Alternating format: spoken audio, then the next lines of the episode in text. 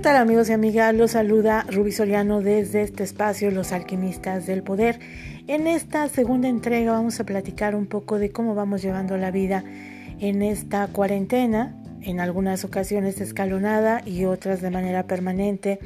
Y justamente esto me lleva a una reflexión al ver un letrero hace unos momentos en algún muro de Facebook que decía, yo me quedo en casa, yo elijo ser responsable. ¿Y tú? Estoy de acuerdo en que ser responsable en estos momentos pasa por quedarnos en casa mientras esto no sea posible. ¿Y a qué me refiero? Independientemente de salir a comprar lo básico, también pensemos en quienes no tienen ni siquiera lo básico para pasar una cuarentena, en quienes tienen que salir a vender algo diariamente porque subsisten de este ingreso Pensemos en quienes antes del arribo de esta pandemia a México y particularmente a Puebla ya estaban en el desempleo y con esto se agrava su situación. Empecemos como sociedad a articular formas de ayuda. Nuestras autoridades están enfocando en una contención de pagos de servicios, pero de la vida diaria qué? De los pagos en puerta, de las familias con dos o más hijos, de quienes tienen que pagar la renta mensual, y es que suena bien decir que estamos en cuarentena, subir las selfies, promover lecturas, conciertos y lo que se nos venga en mente.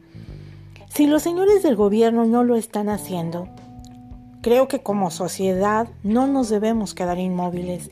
Hace días circulaba en Facebook de estas cadenas donde te piden sumarte a ayudar a las personas que carecen justamente de alimento y te pedían copiar y pegar.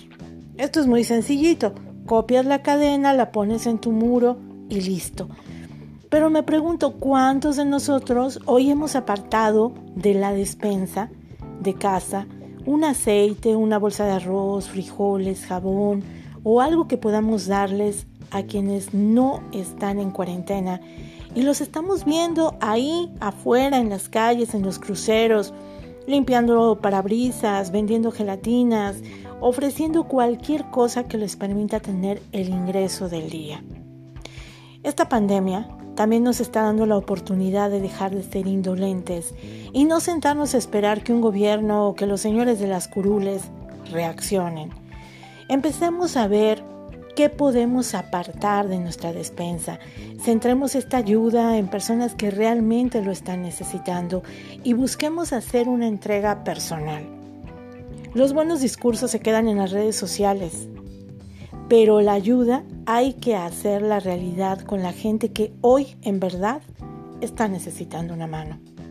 Los invito a que hagamos realidad las cadenas de sororidad y entre todos construyamos opinión. Nos escuchamos en la próxima entrega aquí en Los Alquimistas del Poder.